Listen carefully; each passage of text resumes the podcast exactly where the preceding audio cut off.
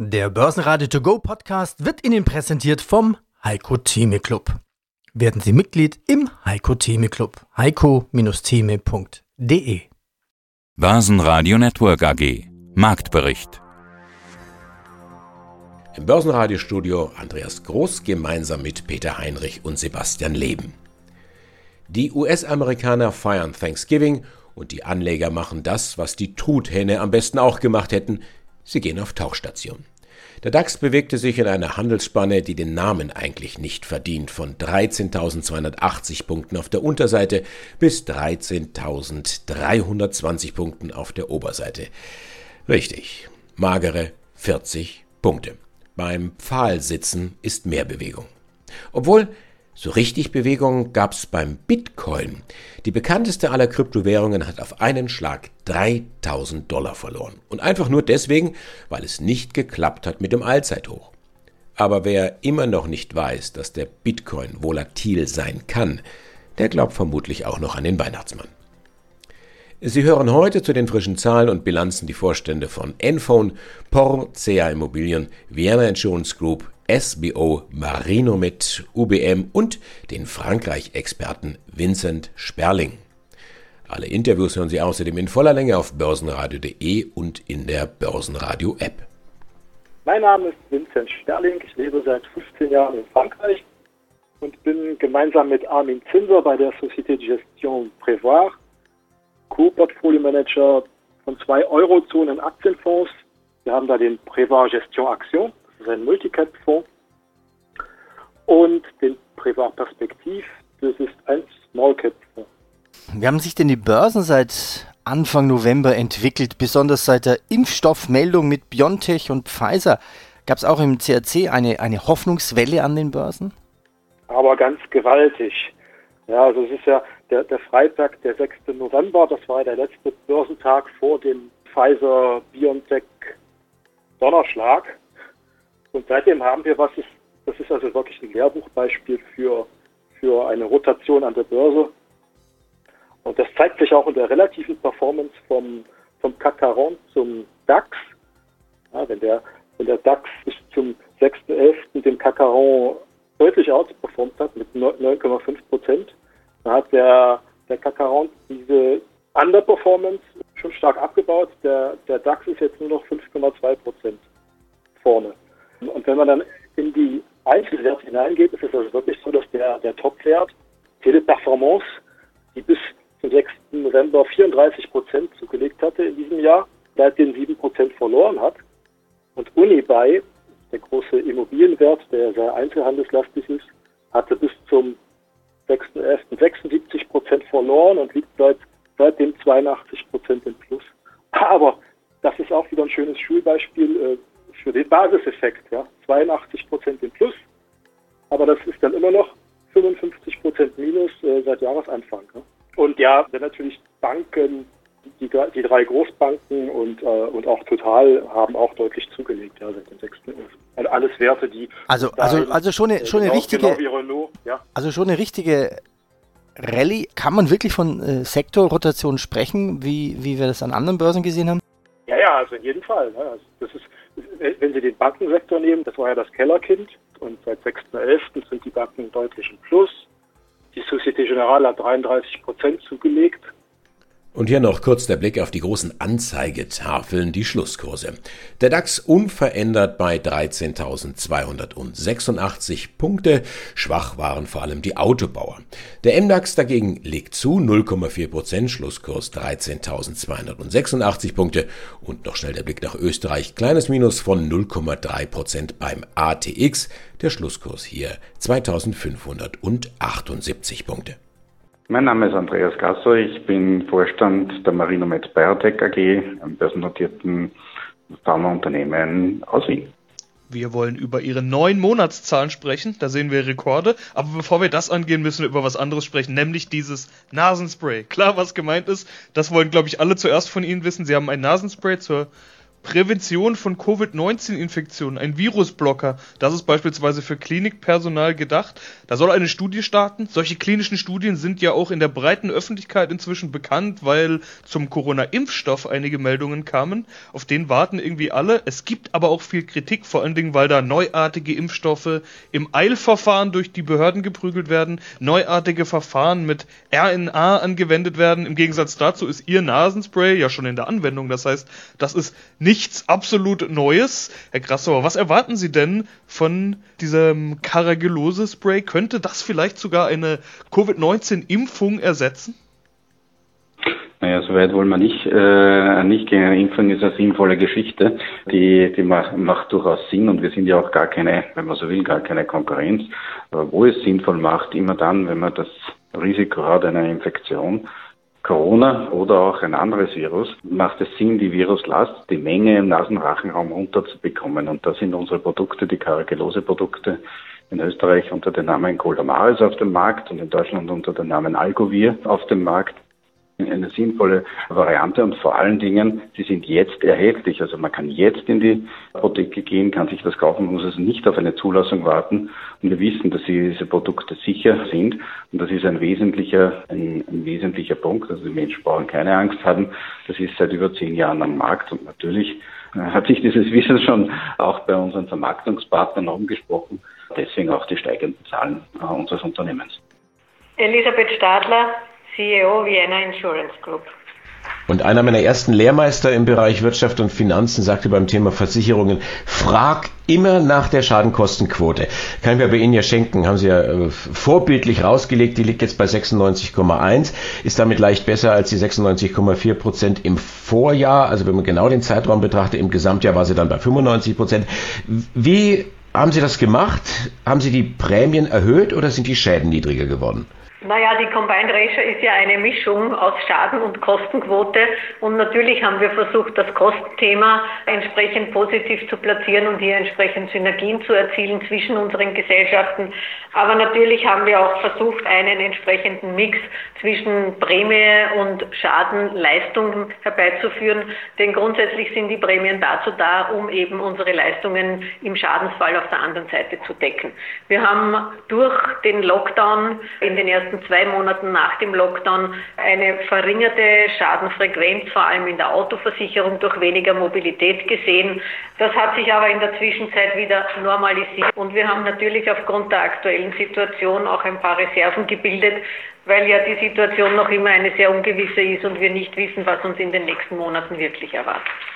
Das heißt, wenn ich Sie richtig verstehe, im Lockdown sind die Autofahrer weniger gefahren und damit irgendwo vorsichtiger. Dann war der Lockdown fertig und dann sind sie wieder gerast wie die Ehrenschadenanzahl zumindest ging nach oben. Jetzt haben wir wieder irgendwo so einen Lockdown, daher dann die Unsicherheit. Es sind ja oft die Großschäden, die den Versicherern das Leben schwer machen. Schwer planbar, relativ teuer.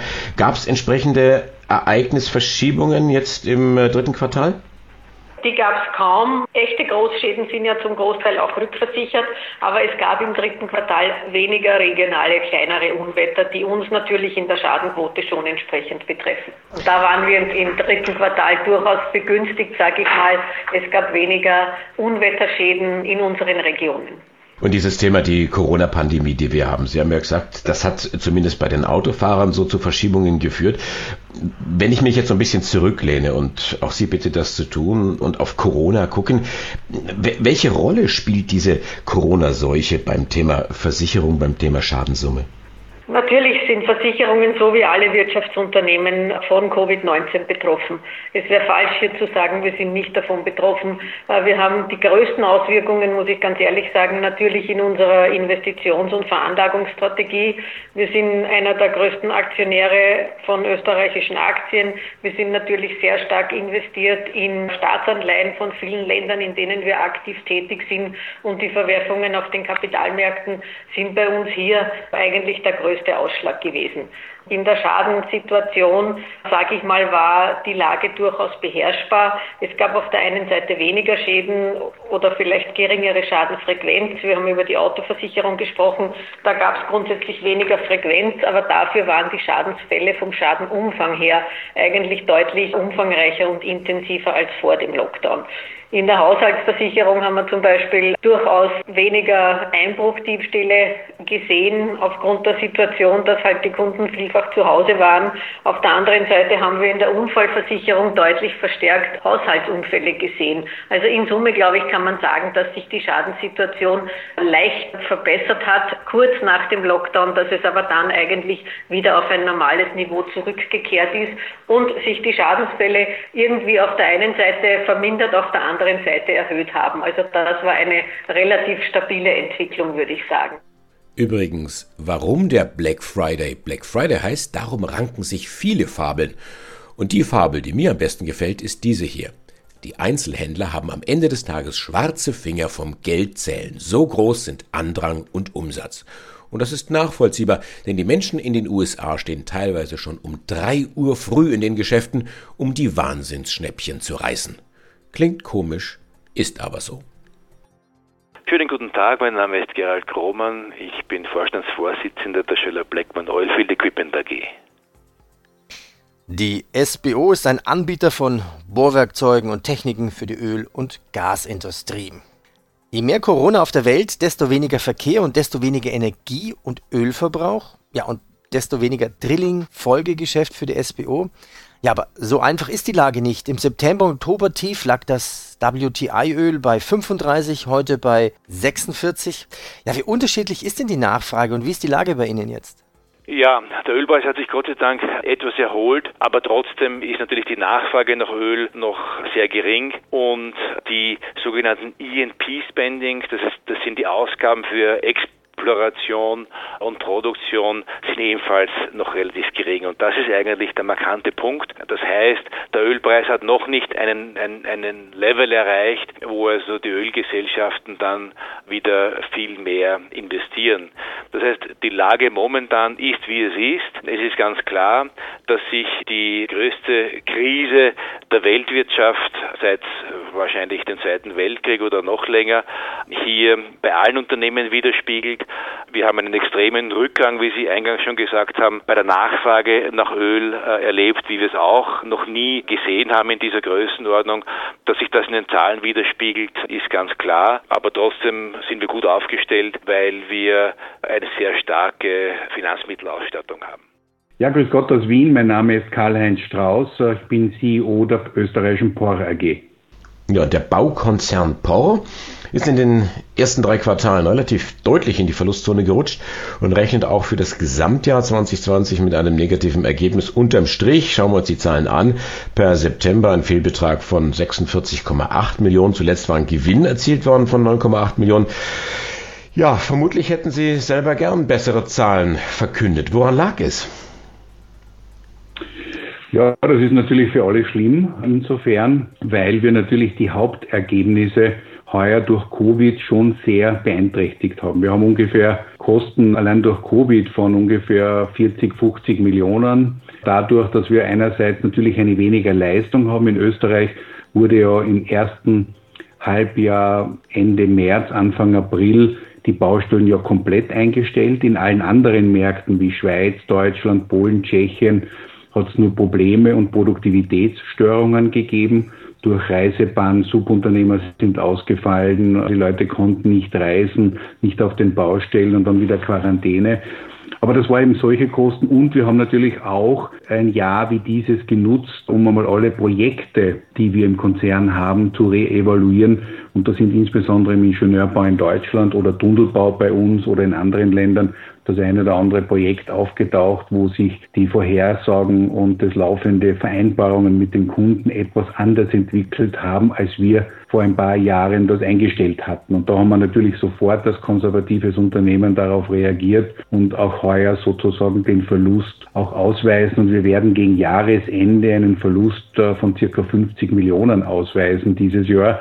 Aber wir werden bei dieser Gelegenheit auch eine bessere Bilanz als 2019 haben. Wir arbeiten ja an unserer Restrukturierung, Kosteneinsparungen, Organisationsstrafen, Heatmap, unsere Märkte durchzuschauen und dann wird dieses Tal durchschritten sein. Das wäre natürlich schön. Ich habe jetzt mal geguckt, 10 Millionen waren es knapp gewesen im Vorjahr. Das hatte ich ja gerade damit verglichen. Das finde ich auch schon relativ mager für ein Unternehmen Ihrer Größenordnung. Damals wusste ja noch niemand, wie man Corona überhaupt schreibt. Sie sind eines der größten Bauunternehmen Österreichs. Sie sind unterwegs eigentlich in allen Sparten der Bauwirtschaft. Sie sind international aufgestellt. Bau und Infrastruktur brummen doch eigentlich. Warum bei Ihnen nicht? Das verstehe ich nicht. Ja, wir sind, wir sind sicher eines der wenigen Unternehmen, die es gibt, die so breit aufgestellt sind, so diversifiziert sind und so viel mit eigenem Personal arbeiten können wie kaum ein anderes Unternehmen. Das ist positiv. Wir haben voriges Jahr eigentlich die Auswirkungen unseres schnellen Wachstums äh, zu spüren bekommen. Wir sind ja in den Jahren 2017 und 2018 um über 40 Prozent gewachsen. Diese Wachstumsschmerzen wurden dann 19 verdaut. Heuer kam Covid und noch ein paar Wachstumsschmerzen, die letzten Ausläufer dazu. Und deswegen haben wir auch erstmalig, weil wir einen sehr gesunden und großen Auftragsbestand haben mit circa sieben Milliarden Euro, können wir auch deswegen beruhigt in die Zukunft schauen. Wir haben jetzt unsere Hausaufgaben gemacht, wir haben Kosteneinsparungsprogramme angestoßen, wir haben unsere Organisation, die vielleicht ein bisschen zu üppig gewachsen ist durch das viele Wachstum und Integration von Firmen. Das haben wir jetzt gecuttet, sind gerade dabei, auch diese ganzen Organigramme zu streamlinen. Wir schauen uns alle Prozesse noch einmal an im Unternehmen. Das heißt, auch die Digitalisierungsthemen, wo die ja auch führend ist, werden sich nächstes Jahr auch erstmalig auszahlen, wo es eben an der papierlosen Baustelle schon mehr und mehr daran gearbeitet wird und wo man dann sieht, dass wenn die Kernprozesse digitalisiert eingeführt werden, automatisiert werden, dadurch, dass man natürlich dann auch viel Personal einspart bei Abwicklung der Projekten. Man hat dann bessere Daten, schneller, real-time und kann viel bessere Dinge planen und äh, sich um das Projekt kümmern als wie in der Verwaltung. Aber das bedarf eben noch einmal eines großen Horups und das haben wir uns jetzt angetan. Ich heiße Hans Schimanski und bin CEO und CFO der Enphone AG. Guten Morgen aus dem Homeoffice, wo ich mich gerade befinde. Wie wahrscheinlich auch viele unserer Hörer. Die Corona-Pandemie ist nämlich noch lange nicht vorbei. Der Trend zum Homeoffice hält an und wird wohl auch darüber hinaus anhalten. Auf der anderen Seite werden viele irgendwann wieder normal ins Office gehen, sobald das möglich ist. Bei Ihnen heißt es auch in der aktuellen Pressemeldung wieder, vermehrte Homeoffice-Tätigkeit treibt Digitalisierung der Business-Kommunikation weiter voran. Auch wenn niemand sich gerne selbst so bezeichnet, Sie sind einer der Profiteure der Pandemie, haben wir in der Vergangenheit auch schon mal drüber gesprochen. Sie hatten das mal so gesagt, wir sehen in erster Linie die positiven Effekte. Aber was danach? Die Impfstoffe klopfen schon an. Es gibt ein Leben nach Corona, das ist uns inzwischen auch bewusst. Sorgen Sie sich vor der Zeit nach Corona oder bleibt dieser Schwung erhalten? Nein, wir sorgen uns überhaupt nicht, Herr Leben. Wir freuen uns sogar über diese Entwicklung und freuen uns aber noch viel mehr, wenn die Corona-Zeit dann natürlich vorbei ist. Weil Sie haben vollkommen recht, dieser Digitalisierungsschub, den wir gerade erleben, wird nicht mehr auf Status quo ante zurückgehen, unserer Meinung nach. Denn unsere Kunden, die heutigen Kunden und die potenziellen Kunden, die haben bemerkt, wie viel Vorteile es hat, wenn man eben mobile Kommunikationslösungen hat, die, von, die man von überall bedienen kann, vom, vom Full Office, aber auch vom Home Office oder auch von unterwegs, vom Ort des Urlaubs, wenn wir wieder mal alle Urlaub machen können, etc. Diese Vorteile sind, wir haben sie immer propagiert, aber sie sind jetzt evident geworden für alle. Und insofern wird es keine Rückkehr auf den Status quo ante geben, unserer Meinung nach. Und hinzu kommt, dass natürlich der Treiber für unser Geschäft die Nebenstelle ist, die Seats sind. Und wir haben uns auch in den Nebenstellen sehr, sehr gut entwickelt. Wir haben ja die quasi magische Grenze von 500.000 Nebenstellen mit den neuen Monatszahlen jetzt, die wir verkünden, durchbrechen können. Wir sind bei 508.000 Nebenstellen und diese Nebenstellen generieren natürlich dann Umsatzerlöse und die bleiben. Das sind sogenannte wiederkehrende Umsatzerlöse. Etwa 80 Prozent unseres Geschäftes sind wiederkehrende Umsatzerlöse und das bleibt auch nach der Corona-Krise. Und während die USA shoppen, als ob es kein Morgen gäbe, ist bei uns die Stimmung eher mau. Die Verbraucherstimmung in Deutschland hat sich nämlich weiter eingetrübt. Das GfK Konsumbarometer signalisiert für Dezember einen Rückgang um 3,5 Punkte auf minus 6,7 Punkte. Der Corona-Lockdown macht den Menschen Angst. Guten Tag, mein Name ist Thomas Winkler, ich bin der CEO der UBM äh, Development, die führend bei der Entwicklung von nachhaltigen intelligenten und auch ästhetisch ansprechenden Immobilien für Europas Metropolen ist noch vor nicht allzu langer Zeit haben sie sich anders vorgestellt. Da haben wir in den vergangenen Interviews schon drüber gesprochen. Neuausrichtung, Wandel, sich anpassen oder untergehen, wie bei den Dinosauriern. So war sogar die Überschrift in unserem letzten Interview. Die Immobilienbranche steht an einem Wendepunkt, hatten sie gesagt. Klingt dramatisch. Sie sind ein Survivor, das haben sie im letzten Interview schon klar gemacht. Neuausrichtung, dazu gleich mehr. Zunächst aber mal zur Branche an sich.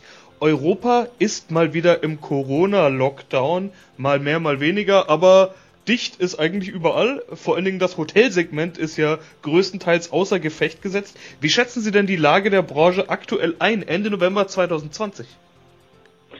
Also, ich befürchte, dieser Lockdown wird nicht der letzte sein. Natürlich haben wir alle Hoffnungen auf eine Impfung, aber bis die Effekte zeigt, haben wir noch schwere Monate vor uns. Und das trifft natürlich besonders die Hotelbranche. Wir haben wieder alle unsere Hotels in Deutschland in den Winterschlafmodus versetzt und auch in Polen sind nur zwei geöffnet und die Branche kämpft ums Überleben. Bei Ihnen herrscht allerdings keine Krise, das zeigen die aktuellen Zahlen. Ihr Gewinn nach neun Monaten steigt, Vorsteuerergebnis 51 Millionen Euro, 10,4 Prozent plus. Und das alles im Corona-Jahr, die Zahlen liegen über den Erwartungen. Ist 2020 also trotz allem, was Sie gerade beschrieben haben, für Sie ein gutes Jahr?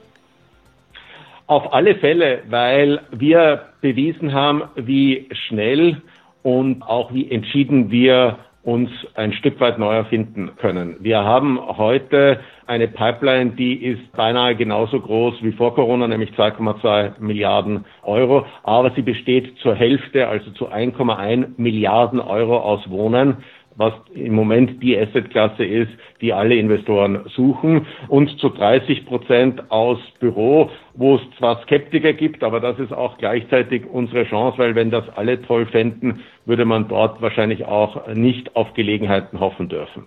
Guten Tag, hier spricht Andreas Quint. Ich bin der Vorstandsvorsitzende der CA Immo in Wien. Die CA Immobilienanlagen AG, der vollständige Name, eine österreichische Immobiliengesellschaft. Sie sagten Sitz in Wien, da sprechen wir jetzt gerade. Die CA Immo wirtschaftet die Erträge aus der Vermietung, der Entwicklung und dem Verkauf von Gewerbeimmobilien. Herr Quint, nach dem ersten Quartal, da waren Sie noch voller Zuversicht. Sie sagten Büroimmobilien in Toplagen, das ist richtig, das ist unser Fokus. Wir sind für solche Krisen, diese Corona-Krise gut aufgestellt, sehr gut aufgestellt. Aber ich kann mir vorstellen, jetzt je länger diese Krise dauert, so sehr beobachten Sie dann auch Veränderungen, Veränderungen im Umfeld, im Geschäft. Beobachten Sie diese Veränderungen mit Sorge oder mit Selbstbewusstsein? Wir äh, beobachten diese Veränderungen, die sich durch die Pandemie ergeben haben und sicherlich auch in den nächsten Monaten noch ergeben werden, was das wirtschaftliche Ergebnis, was unsere Geschäftstätigkeit angeht, mit großem Selbstbewusstsein. Natürlich sehen wir die Entwicklung in der realen Welt, die Erkrankungen und äh, die Todesfälle, die wir überall haben, mit Sorge. Aber aus der Perspektive unseres Unternehmens, wie gesagt, wirtschaftlich, geschäftlich, sind wir davon weiterhin sehr wenig betroffen. Und die Aussagen, die ich, die wir im ersten Quartal getroffen haben, äh, gelten jetzt für die äh, drei ersten Quartale des Jahres 2020 genauso weiter. Dieses grundsätzliche geschäftsstrategische Konzept, das wir verfolgen, Büroimmobilien im Bestand zu haben und neu dazu zu kaufen, neu zu entwickeln, hat sich gerade in der Pandemiesituation ausgesprochen bewährt. Wir haben äh, im dritten Quartal unsere Netto-Mieterlöse zum Beispiel um weitere 10,5 Prozent verglichen mit dem Vorjahr steigern können. Und auch unser nachhaltiges Ergebnis hat sich weiter erhöht. Also das Konzept, die Strategie, die wir haben, Büroimmobilien in Top-Städten, in Top-Lagen an Top-Mieter zu bewirtschaften, hat sich weiterhin bewährt. Und die gute Nachricht des Tages, das EU-Parlament will die USA mit Zollfreiheit für Hummer von neuen US-Maßnahmen gegen Europa abbringen. Das Motto heißt Kooperation statt Konfrontation. Wir wissen jetzt zwar nicht, was die freundlichen Hummer von diesem Vorschlag halten, aber das Team vom Börsenradio sagt auf jeden Fall schon mal Danke fürs Zuhören, wo immer Sie uns empfangen haben. Mein Name ist Andi Groß. Börsenradio Network AG. Marktbericht. Der Börsenradio To Go Podcast wurde Ihnen präsentiert vom Heiko Theme Club. Werden Sie Mitglied im Heiko Theme Club. heiko-theme.de